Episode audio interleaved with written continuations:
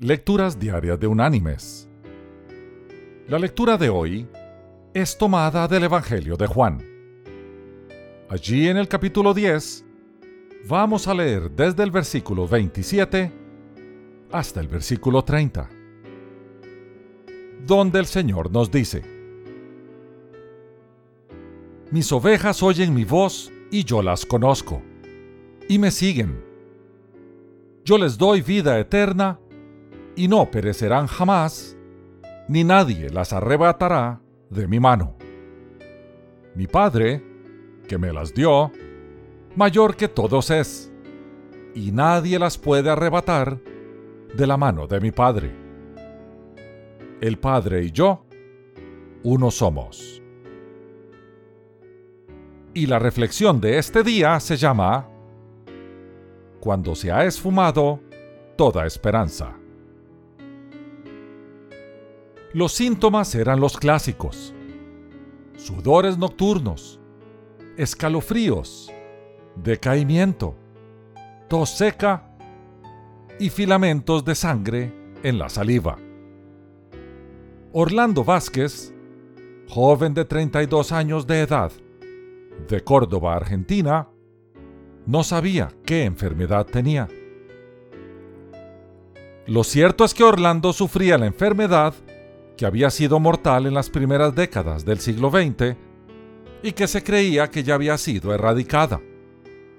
Su médico, el doctor Ramírez, tuvo que declararle a Orlando la triste verdad. Usted, señor, tiene tuberculosis. Pero en el caso de Orlando, el diagnóstico era fatal, porque la enfermedad había reaparecido acompañada de una terrible hermana, el SIDA. Vivimos en un mundo cuya atmósfera está llena de gérmenes y virus. Si no es la influenza que nos debilita, es algún tumor que amenaza ser canceroso. Para Orlando Vázquez, fue esa combinación ominosa y mortal de tuberculosis y sida. Así es esta vida. ¿Qué hace una persona cuando el último recurso se le ha esfumado? Si es impetuosa y emocional, podría hasta enloquecerse. Si es una persona pragmática, que todo lo analiza, podría volverse escéptica e indiferente. ¿Qué esperanza tiene el ser humano ante los golpes irreversibles de la vida?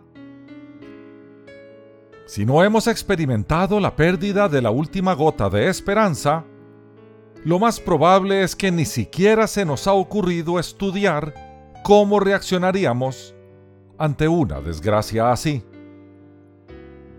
Pero ninguno de nosotros sabe cuándo podrá caer víctima de alguna calamidad. ¿Habrá alguna preparación para las fatalidades de la vida? Mis queridos hermanos y amigos, la respuesta es sí la hay. Cuando sabemos que esta vida aquí en la tierra es solo una pequeñísima parte de la existencia y que nos pertenece toda la eternidad que nos espera, las cosas de este mundo pierden su trascendencia. La dicha se vuelve relativa y la amargura inconsecuente. Sabemos que este mundo no es nuestro hogar. Estamos aquí solo de paso. La Biblia nos llama peregrinos porque estamos de paso y extranjeros porque no pertenecemos aquí. Ese conocimiento produce tanta paz que soñamos acerca del día en que estaremos para siempre con el Señor libres de esta atadura terrestre. ¿Cómo podemos tener esa esperanza? Los que hemos pedido a Cristo que sea Señor y dueño de nuestra vida, tenemos ya asegurado el cielo. La seguridad de la gloria eterna es nuestra. Fue alcanzada por Jesús en la cruz. Que Dios te bendiga.